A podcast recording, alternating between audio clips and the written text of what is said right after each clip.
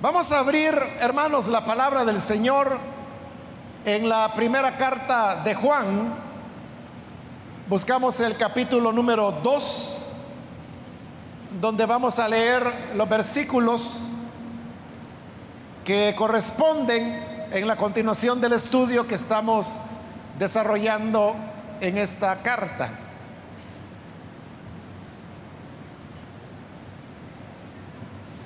Dice entonces la palabra de Dios en Primera de Juan, capítulo 2 y versículo 12 en adelante. Les escribo a ustedes, queridos hijos, porque sus pecados han sido perdonados por el nombre de Cristo. Les escribo a ustedes, padres, porque han conocido al que es desde el principio. Les escribo a ustedes, jóvenes, porque han vencido al maligno. Les he escrito a ustedes, queridos hijos, porque han conocido al Padre. Les he escrito a ustedes, padres, porque han conocido al que es desde el principio. Les he escrito a ustedes jóvenes porque son fuertes y la palabra de Dios permanece en ustedes y han vencido al maligno. Amén. Hasta ahí vamos a leer, hermanos. Pueden tomar sus asientos, por favor.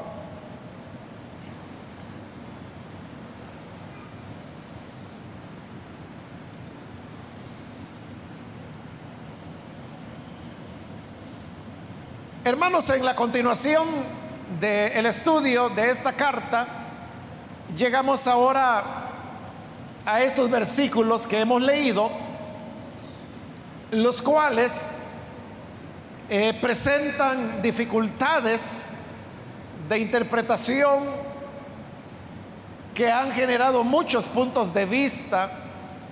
Y usted sabe que cuando un pasaje de la Biblia no se tiene una seguridad de cómo interpretarlo o qué dice, lo que más se genera son opiniones y así se pueden tener varias ideas de lo que el pasaje quiere en verdad decir.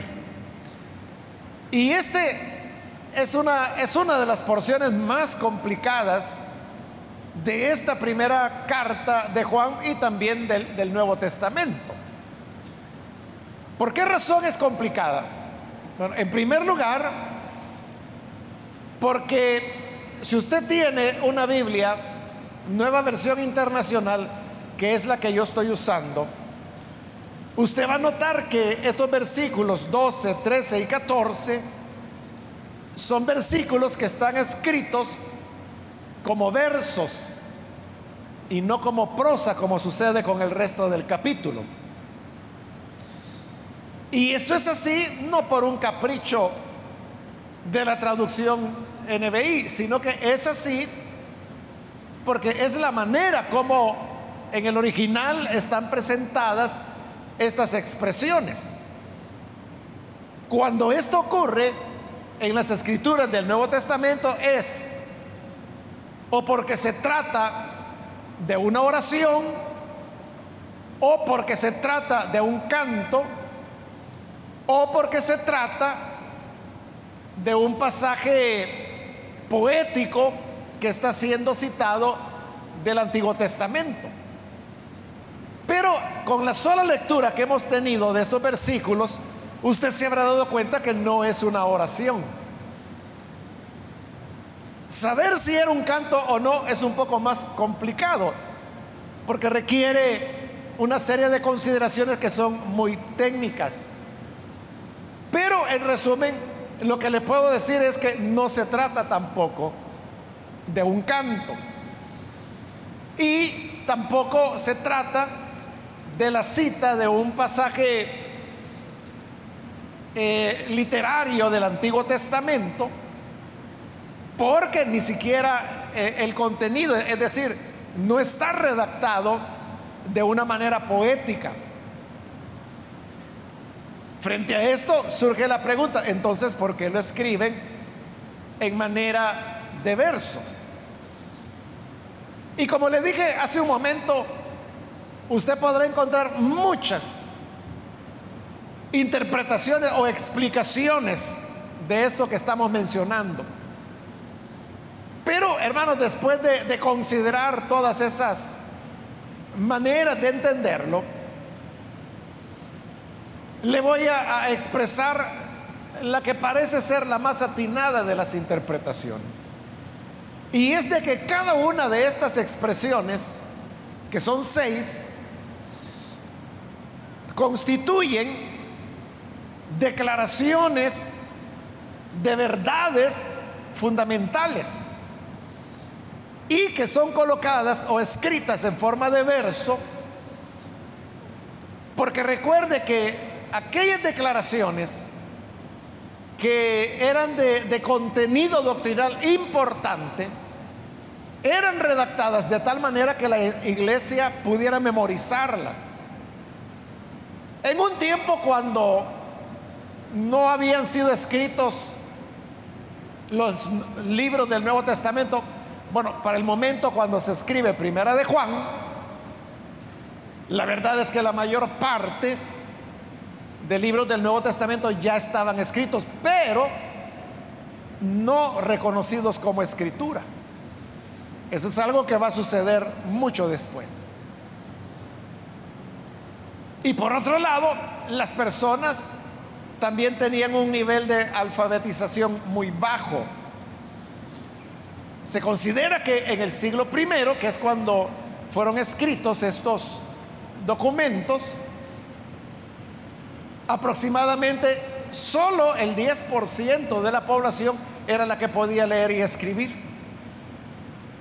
Y el restante 90% eran analfabetos completos. Entonces la manera de poder retener las verdades era por medio de la memorización. Y por eso es que estas verdades que le digo contienen elementos esenciales de la teología de las comunidades de Samaria, que son las que redactan estos documentos. Y como lo vamos a ver, así es cuando analicemos cada una de las expresiones. Entonces, queriendo que la iglesia las memorizara, fueron redactadas así en forma de verso para que se fueran tomando cada una de las seis en un proceso de memorización. Bien, esa es una dificultad. La segunda dificultad es que usted puede ver que en estos tres versículos, pero que realmente son seis versos, el, sujeto que habla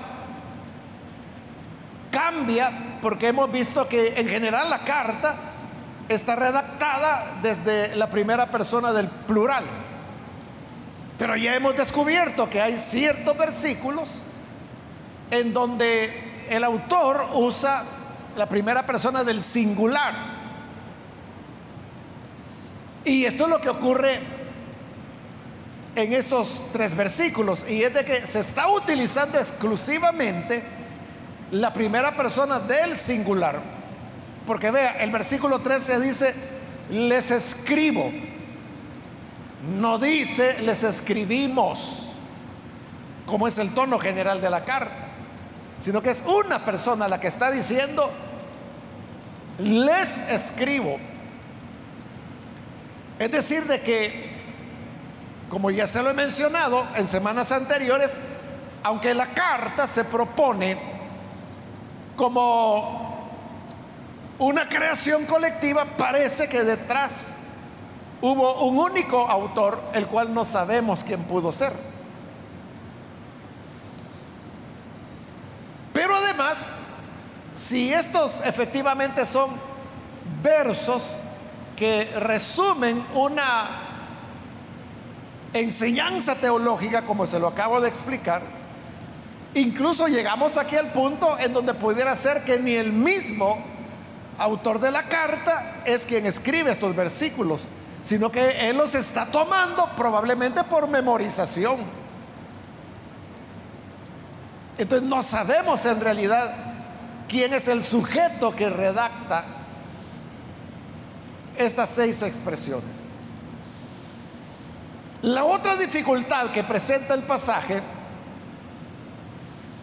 es de que si usted nota, hay un cambio en el tiempo. Porque primero, las primeras tres frases son expresadas en el presente. Pero las otras tres son expresadas utilizando el pasado. Note, versículo 12 dice, les escribo en el presente, Versículo 13, les escribo otra vez presente. La segunda mitad del versículo 13, les escribo. Pero ya en la parte final del versículo 13, aquí comienzan las otras tres expresiones. Pero hoy dice, les he escrito. Ya no está diciendo en presente les escribo, sino que les he escrito. Está utilizando el pasado. Versículo 14, les he escrito otra vez pasado. Y la segunda parte del versículo 14, les he escrito. En las seis expresiones siempre dice que él ha escrito. Con esa diferencia que las primeras tres son en presente, les escribo. Y en la segunda, en las segundas tres son en el pasado, digo pasado para darnos a entender, pero realmente es un tiempo pasado, un tipo de pasado del griego que recibe como nombre aoristo, así se llama el tiempo aoristo. Entonces, ¿por qué razón en seis frases que forman una unidad, como la estamos viendo, por qué tiene que haber cambio de tiempo? Le voy a, decir de una vez la respuesta a esto para que así podamos ir avanzando. Y es que esto tiene mucho que ver con el argumento que esta carta está desarrollando. Pero antes de explicarle ese, le voy a hablar mejor de otra de las dificultades porque las vamos a resolver juntas. La otra dificultad es que cada una de estas seis expresiones parecen ser contenidos completos que no están relacionados con nada, ni siquiera entre ellas. Porque, por ejemplo, la primera dice, les escribo a ustedes, queridos hijos, porque sus pecados han sido perdonados por el nombre de Cristo. Esa es una frase completa. Pero luego en el 13 viene la segunda. Les escribo a ustedes padres porque han conocido al que es desde el principio. También es una frase completa y usted puede ver que no tiene ninguna relación con la anterior. Pero no solamente no tienen relación entre ellas, sino que uno no descubre fácilmente una relación con lo que se ha venido exponiendo anteriormente y con lo que se va a exponer posteriormente. Entonces parece que son como expresiones sin conexión y que bien pudieran estar ahí o pudieran no estar. Esa es otra dificultad. Pero realmente eso de que no tienen conexión es solamente aparente. Porque la conexión se descubre precisamente cuando uno tiene en cuenta todo el contexto de lo que ha venido desarrollando la carta. Y aquí es donde uno con el tema anterior de que por qué la mitad son en presente y la otra mitad son en el pasado. Es porque si usted ha estado viniendo los lunes, usted sabrá que lo que había ocurrido en las iglesias de Samaria es que se había producido una división. Y la división básicamente se daba porque había creyentes que decían que todos eran iguales. Y realmente esa era una de las características de las iglesias de Samaria, también conocidas como comunidades juaninas, porque se atribuía a Juan la elaboración de la teología que ellos tenían. Entonces, esa era una de las características de las iglesias juaninas, y es de que no tenían jerarquía, no tenían pastor, mucho menos apóstoles, no habían maestros, todos eran llamados discípulos. Entonces, bajo esa excusa, había un grupo que se había dividido argumentando de que ellos también eran discípulos del Señor, igual que todos los demás, y que por lo tanto ellos podían tomar su propio camino. Pero como la carta tiene como objeto el resolver esa dificultad, lo que hace la carta es, como lo hemos visto anteriormente, es que continúa manteniendo el hecho de que todos son discípulos, pero hace la diferencia entre los que oyeron esas cosas y los que las recibieron. ¿Quiénes fueron los que oyeron? Los que oyeron son aquellos que recibieron directamente de los testigos de Cristo la enseñanza de lo que Él era y había enseñado. Pero luego ahora hay una nueva generación a la cual es la que se le ha metido ese problema, ¿verdad? Entonces la carta dice, está bien, todos somos discípulos, pero deben reconocer que entre estos discípulos hay unos que son los que conocieron las cosas de primera mano, como comienza la carta. Lo que oímos, lo que vimos con nuestros ojos, lo que palpamos tocante al verbo de vida, es decir, está hablando de una experiencia inmediata. Eso les hemos enseñado. Pero ¿a quiénes se lo enseñaron? A los que no estuvieron en esa primera línea.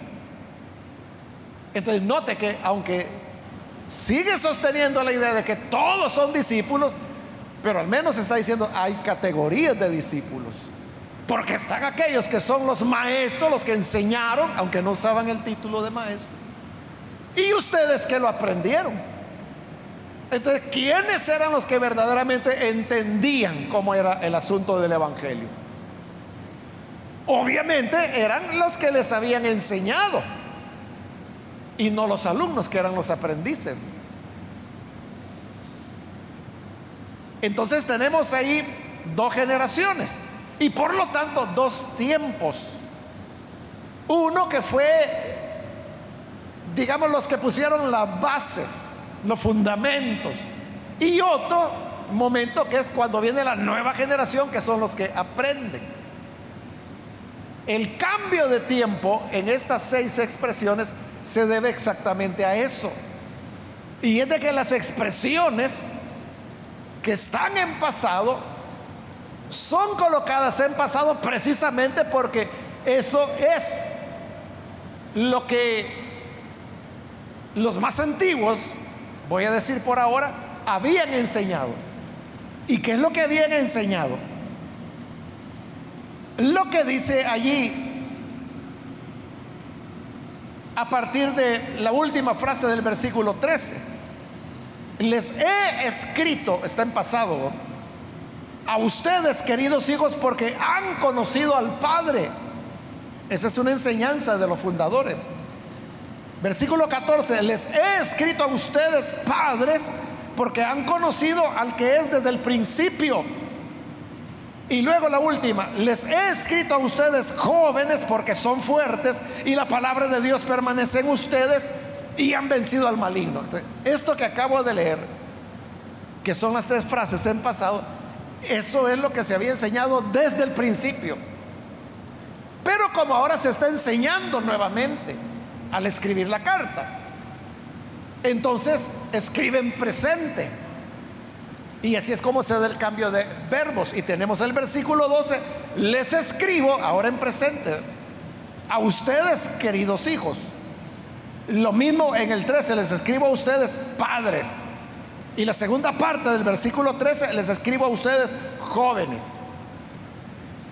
Tenemos entonces ahí, hermanos, que sigue el, mismo, la misma línea de pensamiento de toda la carta. Se sigue estableciendo una diferencia entre lo que fue al principio y lo que es ahora.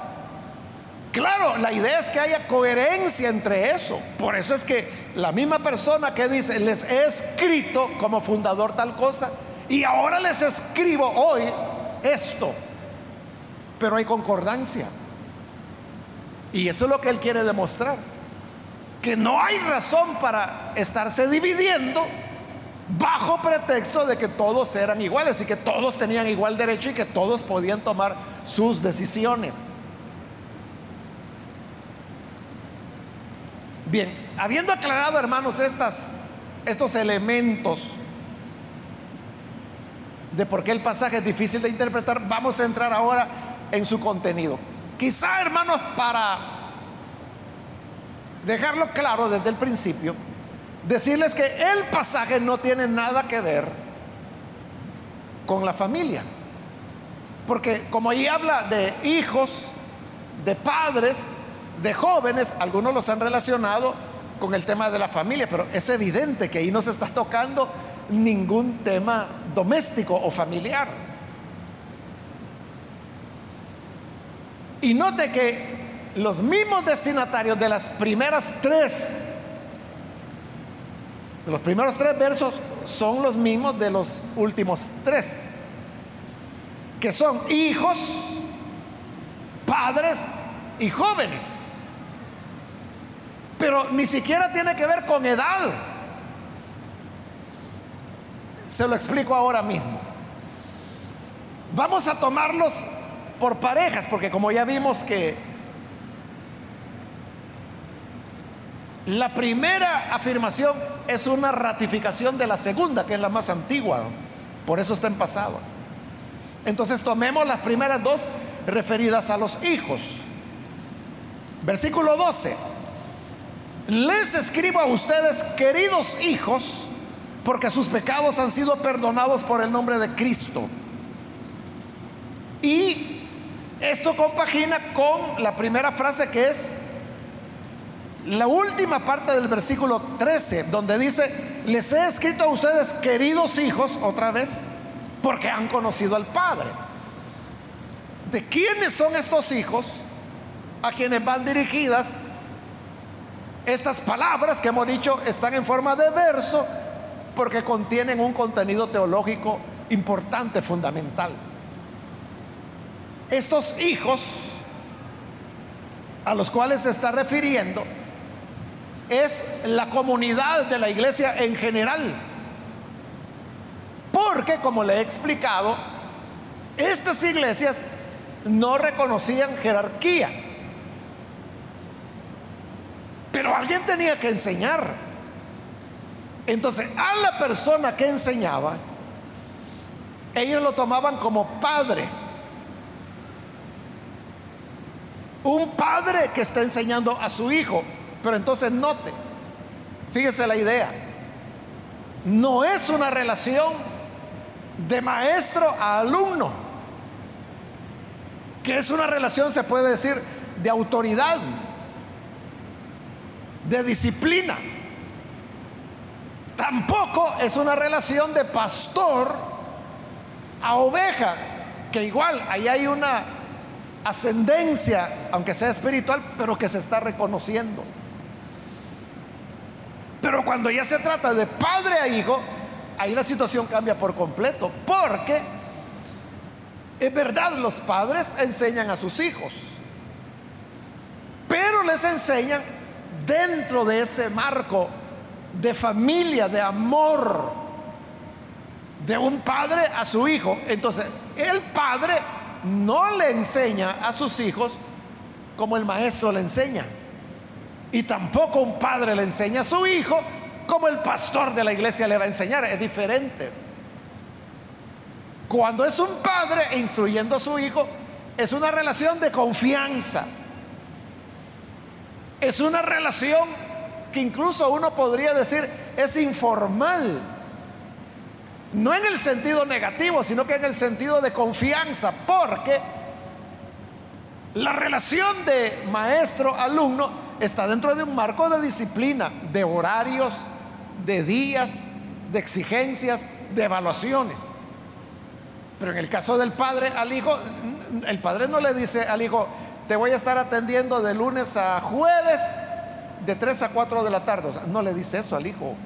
El hijo puede llegar en el momento que quiera, en el momento que tenga una duda. Para eso es su papá y para eso es el hijo.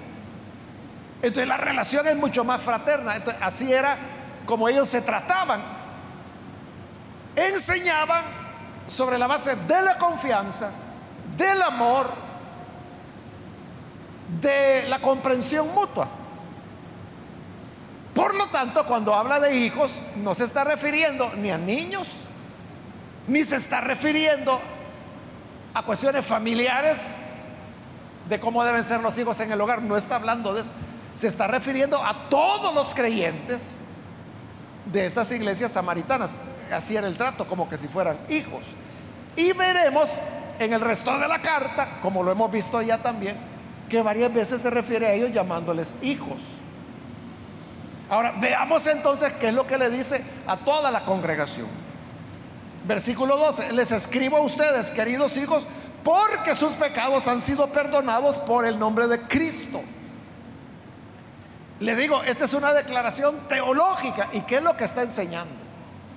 Lo que está enseñando es que en nuestra relación con Cristo, nuestros pecados han sido perdonados. Porque así es como Jesús se relacionó con todas las personas sobre la base del perdón. Usted puede leer los evangelios y principalmente el evangelio de Juan que contiene esta teología. Y usted verá que toda la relación de él con las personas era una relación de perdón. No había señalamientos, no había amenazas, no había palabras de condena, sino que Jesús era perdón, perdón, perdón. Entonces, nuestra relación con Cristo, como dice, es la del perdón de los pecados, los cuales, dice, han sido perdonados en el nombre de Cristo.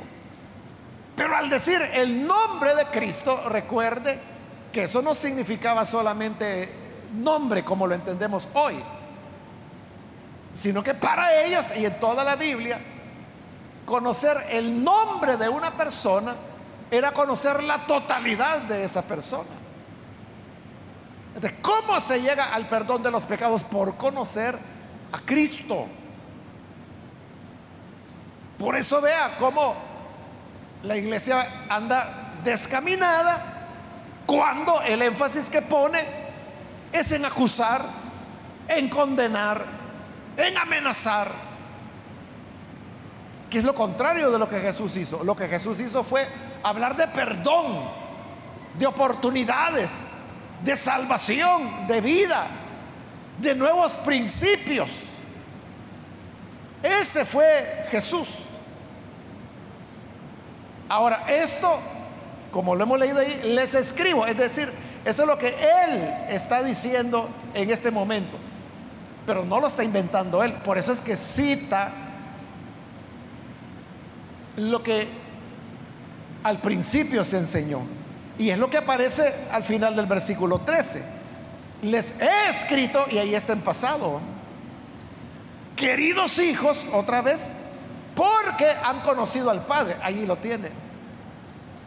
De cuando dice que nuestros pecados han sido perdonados por el nombre de Cristo, lo cual dijimos es conocerlo a Él es lo que desde el principio se había dicho, y es que somos redimidos porque hemos conocido al Padre. ¿Qué es lo que Jesús dijo? Allá en el Evangelio, en el capítulo 13, me parece que es, donde Él dice, esta es la vida eterna, que te conozcan a ti.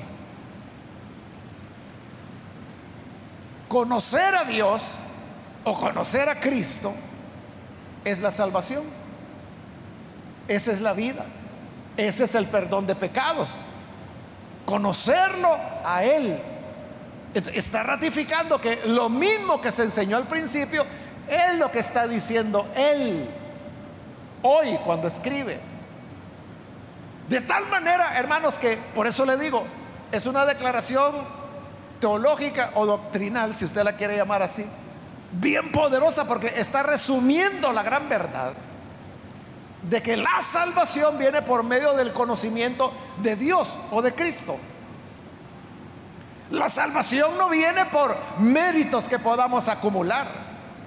La salvación no es el producto de hacer buenas obras. La salvación no viene porque me porto bien.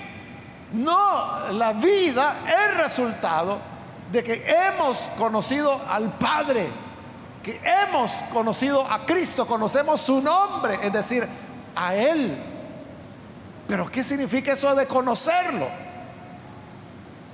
Significa la revelación sobrenatural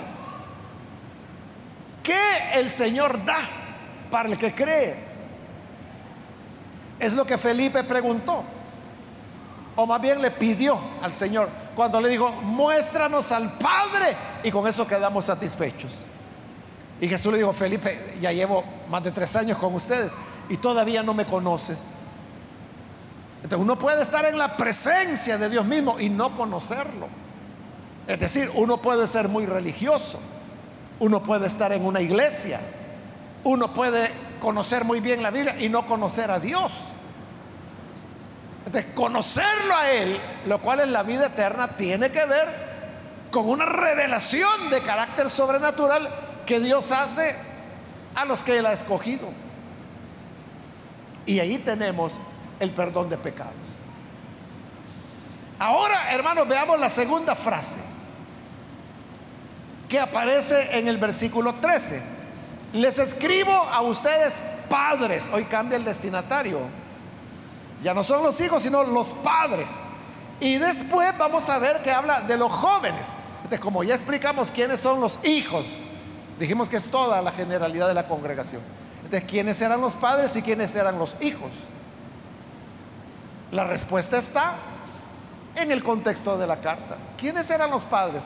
Los que habían enseñado desde el principio los fundadores de las iglesias, digamos. ¿Y quiénes eran? Los jóvenes. Eran los que habían creído como resultado del testimonio de esos padres.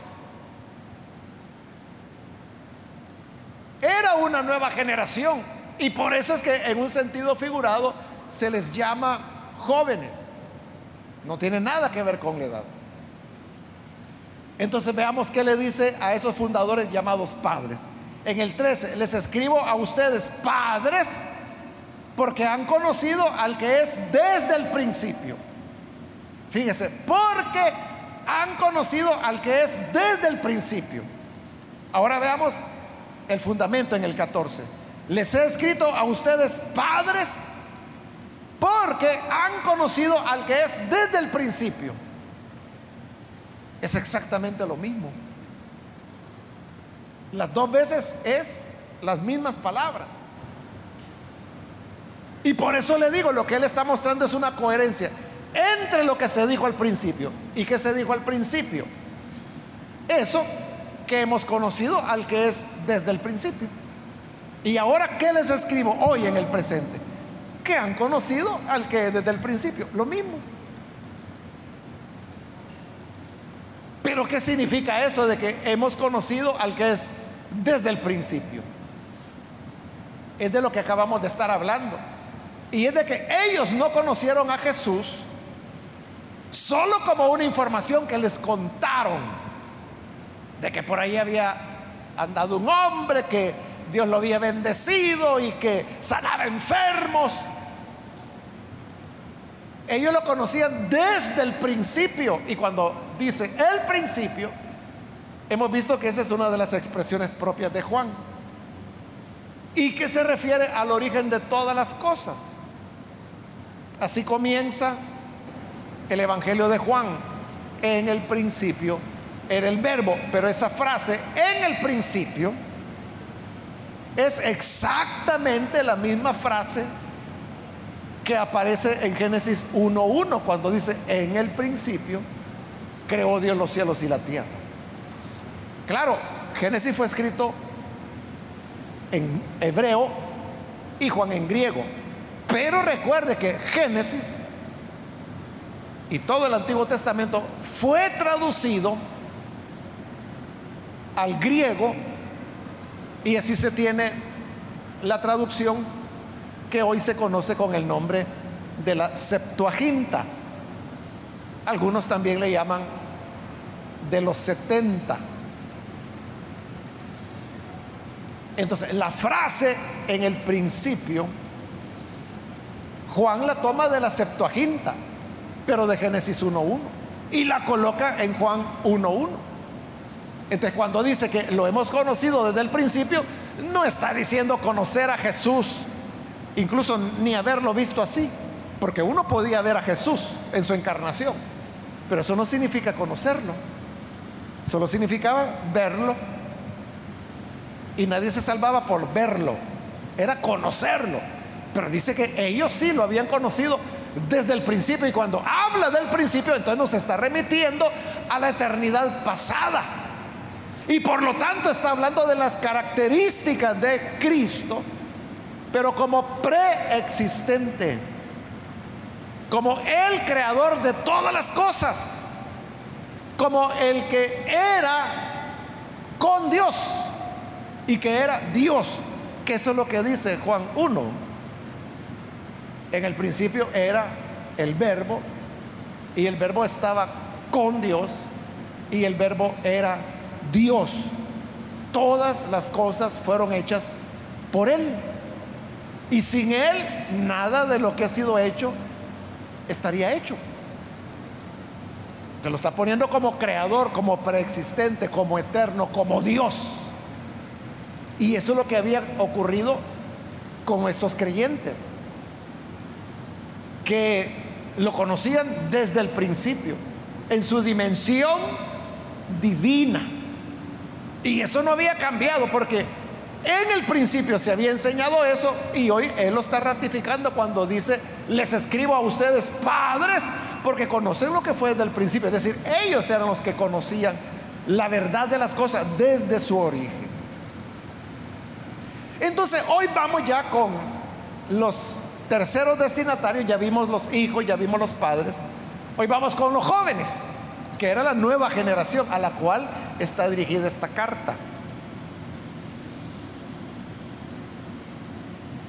Versículo 13, la segunda parte. Les escribo a ustedes, jóvenes, porque han vencido al maligno. Ahora veamos la frase original, el fundamento, que es la segunda parte del versículo 14. Les he escrito a ustedes jóvenes porque son fuertes y la palabra de Dios permanece en ustedes y han vencido al maligno. Obviamente es más extensa la palabra dirigida a los jóvenes que se había dicho en el principio, porque tiene varios elementos. Dice, en primer lugar, son fuertes. En segundo lugar, la palabra de Dios permanece en ustedes y han vencido al maligno. De esas tres cosas en el presente, a la nueva generación solo le acepta que han vencido al maligno. Pero no les dice que son fuertes. Y tampoco les dice que la palabra de Dios permanece en ellos. ¿Por qué? Eso es lo que va a explicar en lo que continuará de la carta. Porque les, bueno, de alguna manera ya lo ha venido diciendo, ¿verdad? Que si ellos están produciendo divisiones, es porque no aman a sus hermanos. Y ya dijo, claro, que el que no ama a su hermano anda en tinieblas y no sabe hacia dónde se dirigen. Por lo tanto, no están en la palabra, porque la palabra es la luz. Pero si se anda en tinieblas, no se tiene la palabra. Por lo tanto, no se les aplica a ellos que la palabra de Dios permanece en ellos, porque ellos no están en la palabra. Y el otro elemento, porque son fuertes, no estaban demostrando fortaleza en el Señor, sino que están mostrando una profunda debilidad al permitir que haya expresiones que no son de amor. Porque en toda división, usted sabe que lo que rige ahí, lo que produce una división, no es el amor. De que si fuera amor no hubiera ninguna división. Lo que rige es el altercado, la amargura, el desprecio, el odio, el irrespeto. Esas son las cosas. Entonces, ¿cómo van a ser fuertes bajo esas condiciones? Y sin embargo, a la nueva generación sí le reconoce que han vencido al maligno. ¿Por qué vencieron al maligno? No porque ellos tengan alguna cualidad, sino que porque Cristo venció al maligno. Eso es lo que Jesús dijo en el Evangelio. Que Él ha derrotado al maligno. Y lo va a repetir más adelante también, en esta carta. Entonces, ahí terminan las seis frases y usted puede ver que todas ellas, hermanos, es una reafirmación de la doctrina. O sea, lo que está demostrando es que Él no está enseñando algo nuevo, sino que lo mismo que se enseñó desde el principio y lo está ratificando. Y si hay alguna incoherencia, obedece no a un cambio en la doctrina, sino a un cambio en ellos. Porque ellos son los que han dejado de ser fuertes. Ellos son los que no han permanecido en la palabra de Dios, pero a eso los va a invitar en lo que continúa de la carta. De manera, hermanos, que la enseñanza, ya aplicándola a nosotros de lo que aquí dice, es que la doctrina siempre va a estar ahí, la Biblia siempre va a estar ahí. Ella no cambia. Somos los seres humanos los que dejamos de estar en la palabra o quienes comenzamos a actuar y a comportarnos de una manera que no es la norma del amor y del conocimiento del que era desde el principio que la Biblia nos presenta. Por eso nosotros debemos ser cuidadosos y saber que la clave de todo es conocerle a Él. Es que si alguien conoce, hermanos, si alguien conoce a Dios, esa persona no va, no va a ser igual nunca. Y tampoco va a actuar conforme a los criterios del mundo, que es lo que va a decir inmediatamente, pero eso lo vamos a ver la próxima semana con la ayuda de Dios. Entonces, el que verdaderamente conoce al que era desde el principio, esa persona es distinta, tiene otros valores, tiene otra visión de la vida y por eso sus pecados son perdonados, tienen la vida porque conocen al que es desde el principio. Quiera Dios, hermanos, de que todos nosotros podamos conocerle a Él y así poder ser verdaderos discípulos de Jesús. Amén. Vamos a cerrar nuestros ojos, hermanos y hermanas. Vamos a orar. Pero antes de hacer la oración, yo quiero invitar, como siempre lo hacemos, a aquellas personas que todavía no han recibido al Señor Jesús como su Salvador pero si usted ha escuchado la palabra y hoy necesita creer en Jesús, porque lo hemos explicado, no es una cuestión ni de religión ni de iglesias, sino que se trata de conocer a Cristo, pero en su verdadera dimensión, como el que era desde el principio, el que era en el principio con Dios, quien era Dios y por quien todas las cosas fueron hechas, la luz del mundo. ¿Quiere usted recibir a Jesús como su Salvador? Yo le invito para que lo haga hoy. Y para eso, ahí en el lugar donde se encuentra, póngase en pie para que podamos orar por usted. Eso es lo que queremos hacer, orar por las personas que desean recibir a Jesús. Y si usted necesita hacerlo, ahí en el lugar donde está, póngase en pie para que sepamos que hay alguien y así poder hacer la oración. Reciba a Jesús entonces, póngase en pie. Venga hoy. Es el momento para recibir la salvación del Señor. Hay alguien que lo hace, póngase en pie. Hoy es cuando Jesús le está llamando. Venga el Hijo de Dios. Reciba a Jesús como su Salvador. Venga, vamos a orar. ¿Hay alguien que lo hace? Póngase en pie. También quiero invitar si hay algún hermano o hermana que se apartó del Señor. Yo le invito para que hoy pueda reiniciar su vida cristiana. Reconcíliese con el Señor, póngase en pie para que oremos por usted. Hágalo ahora, póngase en pie y vamos a orar. Es el momento de creer. Es el momento de recibir al Señor Jesús. Venga, la puerta está abierta. Aproveche la oportunidad que el Hijo de Dios le está ofreciendo. Vamos a orar, pero hago ya la última invitación.